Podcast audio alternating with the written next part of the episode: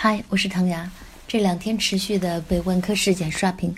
不知道为什么我想起了一首黄小琥的歌，没那么简单就能找到聊得来的伴，尤其是在看过了那么多的背叛。这首歌说的是爱情，可是在我眼里，它和一个企业的永恒命题也不无相关：股权和控制。对我而言，前三十多年的中国奇迹只不过是市场的奇迹，是一大批像华为、万科、万达、阿里和腾讯这样的民营企业的奇迹。他们的根在石头缝里、野草地里，却仍然蓬勃的生长。站在二零一六年的时候，七十二岁的任正非、六十二岁的王健林、五十二岁的马云和四四十四岁的马化腾，都稳稳地站在自己的帝国之巅，指点江山，笑看风云。华为毫无争议地继续保持着全球行业领导者的地位，万达逐渐地转型为轻资产的运营模型，阿里的帝国进一步扩张，旗下蚂蚁金服 B 轮估值超过了六百亿美金，而腾讯也继续高速增长，微信的版图一骑绝尘，不见来者。然而，从二零一五年底开始，曾经的中国上市企业模范生万科却陷入了无穷的流言和绯闻中。宝能、华润、安邦、深圳地铁，新欢旧爱，像走马灯一样的你方唱罢我登场。二零一六年的一月，一直被视为改革开放灵魂人物的王石公开宣称排斥民企做万科的第一大股东，引起舆论死惊。王石高调的私生活成为段子手们创作的灵感源泉。六月十七日，被王石视为最可靠盟友的央企华润在董事会上反对万科拟发行股份购买深圳地铁资产的预案，大股东和管理层的分类公开化。六月二十三号的晚上，第一大股东，也就是被王石公开排斥的野蛮人宝能发表公告，明确反对万科的重组预案。随后，华润也发表公告，重申自己的反对立场。六月二十六日，宝能继续发难，提议罢免王石等人董事职务。大股东和万科管理层中间的斗争趋向了白热化，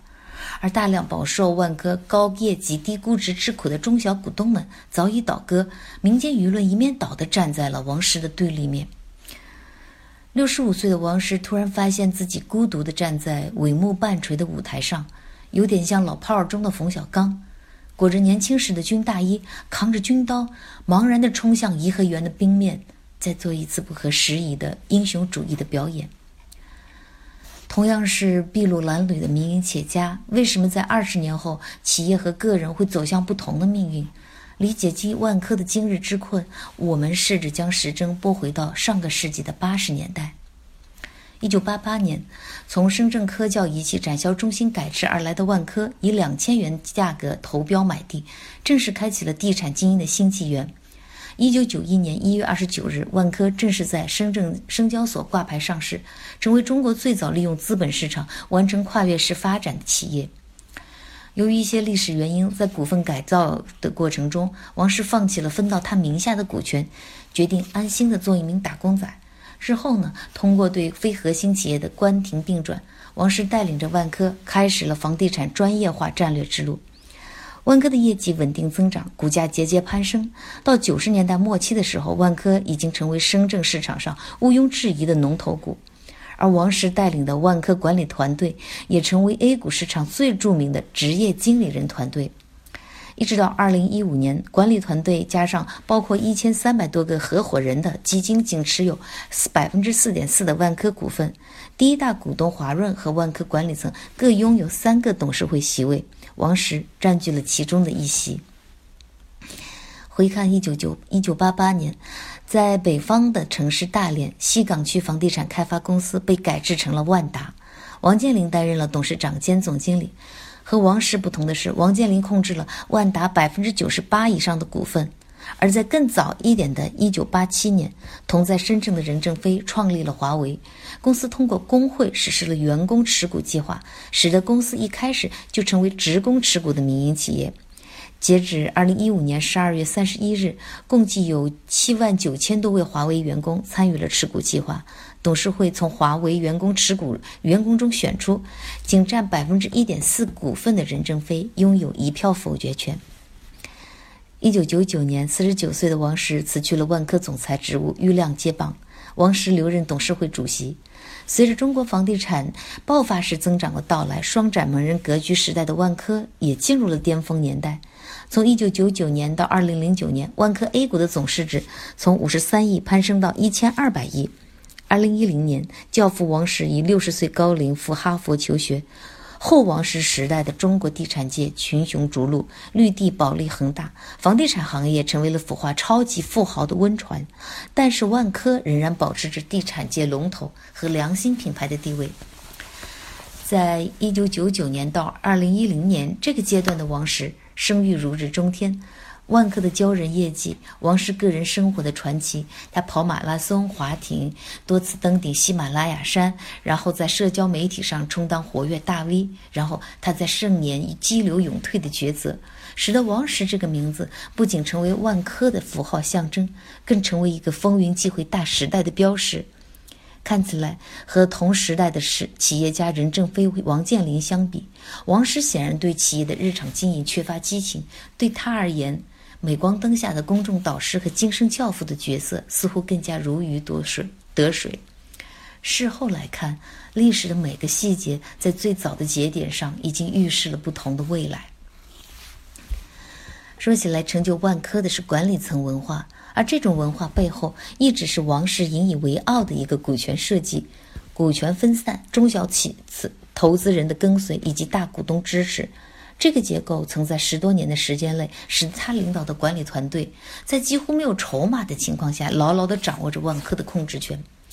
一九八八年完成股改之后，原母公司生特发持股百分之三十，为第一大股东。在这之后呢，随着企业的增资扩股，二零零零年，生特发虽然仍居于股权结构之首，但是股权已经被稀释到了百分之八点一一。强势管理层和大股东之间摩擦开始出现。王石代表的管理团队梦想着一个资金实力雄厚、有资源、心胸宽广、对管理层完全放手的控股股东。这个标准下的生特发是不合格的。两方的摩擦渐渐的明朗化，王石呢就开始想办法接触各大国企。经过多方努力，深圳发将自己所持有的万科股票转让给了华润香港华润集团下面的子公司北京华润置地，华润集团就成为了万科的第一大股东。这一举动呢，被王石称为是万科技股份化改造之后的又一个里程碑。在君安证券发难之后，这是管理层和股东的第二次较量。这一次，命运的天平仍然站在了王石一边。通过这一次的股权结构重组，万科实现了几个目标：第一，股权分散。二零零零年，第一大股东华润集团持股百分之十二点三七，前十大股东共计只占比百分之二十三点三二。大量的散户持有一半以上的万科股份，在金融资本相对弱势的千禧年代初期，王石凭借着公众意见领袖的个人魅力，吸引大批的崇拜者，这也就是他所口中的中小企业跟随。第二，宁高宁时代的华润集团作为第一大股东，对于万科全力支持，完全不干涉万科事务，而华润的央企背景，实际上又成为了万科阻止外来资本的保护伞。分散的股权和沉默的大股东，使得万科的所有权和控制权得以分离。王石团队顺利的以小筹码博大资本，将一个上市公司理论上是所有股东的企业的控制权牢牢的掌握在自己手中，从而使自己的经营理念能够在万科得以完全的贯彻实施。平心而论。万科的职业经理人团队是中国资本市场上最优秀的团队之一，他们在万科发展中的扮演的角色和王健林、任正非、马云他们类似，都是创业型的企业家。万科从一个偏安地方的小企业成长为世界级的地产商，在这三十多年的经营中，始终保持着良好的市场口碑、相对透明的公司治理、稳健的经营风格和亮眼的经营业绩。这不是每一个人或者说每一个团队都能做到的。也正因为此，王石团队和万科的组合成为很多早期中国企业和中国企业家的图腾。然而，世界上很多事情都是悖论，成功来得太早，光环太过耀眼，太久的岁月静好让他们忘记了，对于企业来说，最危险的地方常常是自以为最安全的地方。和梁稳跟踪庆后他们这些草根创业企业家其实稍有不同。王石是大院子弟，在气质上，他和姜文、陈凯歌他们有点类似。是那种大院文化和改革开放精神杂糅的混合体，有一种类似阳光灿烂的日子那样的理想主义情怀，当然也摆脱不了这个情怀底下隐约的优越感。王石的骨子里不是彻彻底底的民营企业家，对体制的叛逆和眷恋是贯穿他一生的主线。下海股份制改造，王石的成功来自对体制的叛逆。但是另外一方面，他和体制之间仍有着千丝万缕的联系。从生特发到华润，国企大股东一直是他在市场和政府之间游刃的一张牌。这个选择无关对错，是时代背景，也是个人经历所造就的一种结果。但是这个选择既成就了他，也束缚着他。华润作为大股东的支持，是王石股权结构中的一桌妙棋。可惜的是。在现有的国企制度环境下，这个国有大大股东支持只能也只绝对只能只是偶然的个案。生于一九五八年的宁高宁是中国央企体系最富于市场精神的企业家之一。从一九八七年进入华润集团开始，他和一街之隔的王石有长期的接触和交道，算得上是惺惺相惜。在一九九零一九九九年到二零零四年间，宁高宁担任华润集团的董事会主席。华润置地入主万科，成为了万科的第一大股东，并对万科采取了完全放养的策略，成为实质上的财务投资人。二零零四年，宁高宁升任中粮集团的董事长，宋林接任华润集团掌门人。在江湖传闻中，宁高宁对宋林有知遇之恩，而宁高宁离任前对宋林有过一些嘱咐，尊重万科管理层的独立决策，就是其中的一条。不管传闻有几分真假，在万科这件事情上，宋林时代的华润集团确实是延续了不干涉的政策。然而，放眼 A 股市场，在长达十多年的时间里，国有大股东放弃控制权，由强势的管理层主导董事会，这在 A 股市场是极为罕见的。宁高宁和后宁高宁时代大股东和王石代表的管理层之间所取得的默契，并不是基于制度或者契约。而是基于企业家之间的信任，甚至个人处事风格，因而会是脆弱的。一朝天子一朝臣，在人治的环境中，任何人事变动、权力更替，都会伴随着游戏规则的重大改变。也正因为此，二零一六年，在王石拼死要抵御野蛮人宝能，心心念念惦记着国有企业第一大股东的时候，央企华润和野蛮人早已做了彼此的天使，将万科管理层逼到了一个极为尴尬和不利的位置。将偶然当作必然，将人治视同为制度，万科窘境的根源，在混合所有制重新被提上日程的今天，也许值得很多企业思索。太阳底下从来都没有新鲜的事情，所有的命题其实都是古老的命题。万科之困折射出来的就是一个企业永恒的命题：所有权和控制权之间的博弈。王石在一九八八年放弃股权，也就是放弃了所有权，但是呢，又以股权分散为核心，用他高超的人际和协资调资源协调能力摆平了各方利益，掌握了万科的控制权。在后王石时代，这个股权结构一直没有改变，因此，在制度层面，万科属于全体股东，而管理层是受雇于股东，行使代理行使经经营权利。所以呢，万科的管理层应该以股东利益最大化为考量。在现实世界中，股权分散的企业中，所有者会缺位，会发生管理层实际控制公司和股东利益发生冲突的情况。公司治理就是通过形形色色的方法，像股权激励啊、外部董事啊、市场兼并、收购等等，使得管理层和所有制之间的利益能够趋同一致。同时，我们也看到现代社会中，企业要做大做难，很难不靠资本的力量。当创始人通过出售股权融资后，常常会丧失对企业的控制权。苹果创始人乔布斯被董事会驱逐，雅虎创始人杨致远被逼宫辞去 CEO 职务，都是我们耳熟能详的案例。那么，伴随而来的另外一个问题是：一家企业的成败取决于什么？一家创业企业的成败又取决于什么？一家在中国的创业企业的成败又取决于什么？以上三个问题可能会有很多不同的答案，像时代大势啊、战略方向啊等等不一而足。但是我想，企业家能力这个选项无论如何应该是在其中的。尤其是在中国这样制度弹性很大、不确定性很大的环境中，企业家能力几乎是企业最重要的核心资源。企业家能力也罢，企业家精神也罢，听上去有点虚幻。可是大家仔细想想，大大小小的企业如恒河细沙，即使在一个行业中，为什么会有的脱颖而出，绝大部分成规避海？这似乎不能简单的用运气来解释。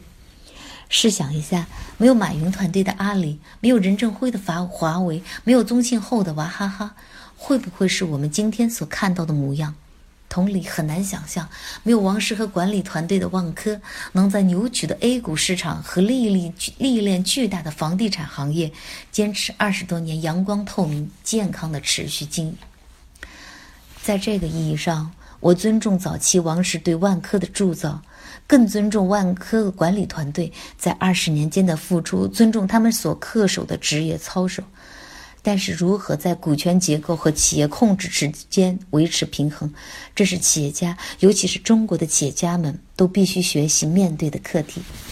大部分的中国创业企业家，包括王健林、梁稳根、郭广昌，采取的都是创始人绝对控股这条路径。这个股权结构保证了创始团队的控制权，在最高决策层面，代理问题会较轻，但是在前期，创始人需要背负更多的风险和压力。而腾讯和阿里采取的是另外的模式。腾讯在二零零四年香港上市后，第一大股东是一家南非的传媒公司，它 n a s p e r 旗下的 MIH 基金。这是一家定位于财务投资人的基金。除了腾讯以外，Naspers 还投资了俄罗斯的社交媒体巨头和 Facebook 等多个社交媒体项目。他们关注的是投资的财务回报，而不是企业的控制权。此外呢，马化腾团队自己持股百分之三十点七三。第一大股东是财务投资人和相对集中的创始人团队股份，都使得小马哥能掌握住腾讯的控制权。马云呢，对控制权更为重视，在他们设计的合伙人制度下，合伙人团队可以提名阿里巴巴半数以上的董事会成员，同时第一大股东软银将投票权委托给马云代表的合伙人团队。在美国上市的时候，马云自己仅持股百分之七七点八，但是通过同股不同权的双层股权股权设计，马云及其团队牢牢地控制着阿里这个巨大的企业。坚持不上市、不成为公众公司的华为，则是另外一种模式。华为是华为员工企业，公司通过工会实施员工持股计划，八万员工通过持股计划持有了百分之一百的华为股份，任正非也在这个计划中间。虽然仅仅持有华为百分之一百分之百分之一点四的股份，但是董事会成员由工会和任正非推选，任正非具有一票否决权，完全掌握着华为的控制权。不管是以上的哪一种模式，创业团队都主动着掌握着自己的命运。反观万科，从二零零零年开始，其股权结构和控制权上一直没有大的变动。其实，在二零零三年到二零零四年的时候，就有专业人士向万科提出过经理人杠杆收购 MBO 的可行性，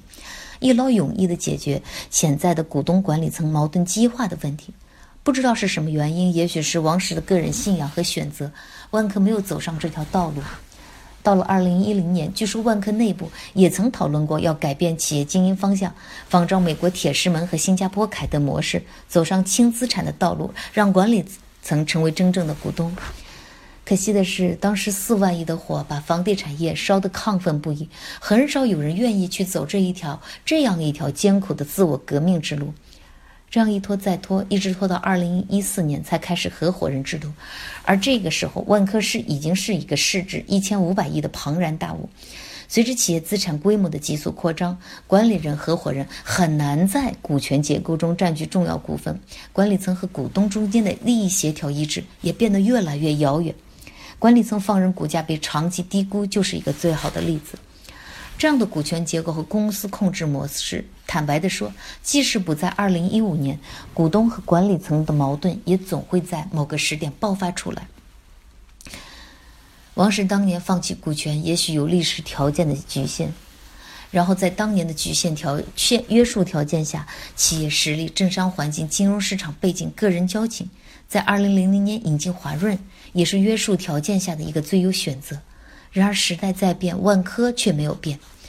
管理团队的能力无疑是万科成功的重要核心资产。然而，令人惋惜的是，在十多年的时间里，他们没有从制度层面或者从从企业运营模式方面做出努力，使得企业的股权比例和企业的核心要素禀赋得以正确的匹配。万科之痛莫过于此。写到这里的时候，我又忍不住想说说一个被大家忽略的事情。其实，万科真正的腾飞是在2003年到2013年间，而王石早在1999年就辞去了万科总裁的职务，更在2010年彻底的淡出万科，悠游海外。在更长的时间里，王石更像一个公众人物，而不是企业家。我当然相信王石的气质深刻地影响了万科的文化，他的人脉和信用资源也为万科打下了坚实的基础。但是我很我的理解是从很早的时候开始就不能将王石作为万科管理团队的代名词，在中后期的发展上，预料毛大庆等一批优秀的职业经理人对万科应该居功甚伟。也许是由于当年特定的历史环境，也许是由于王王石太过鲜明的个人特征，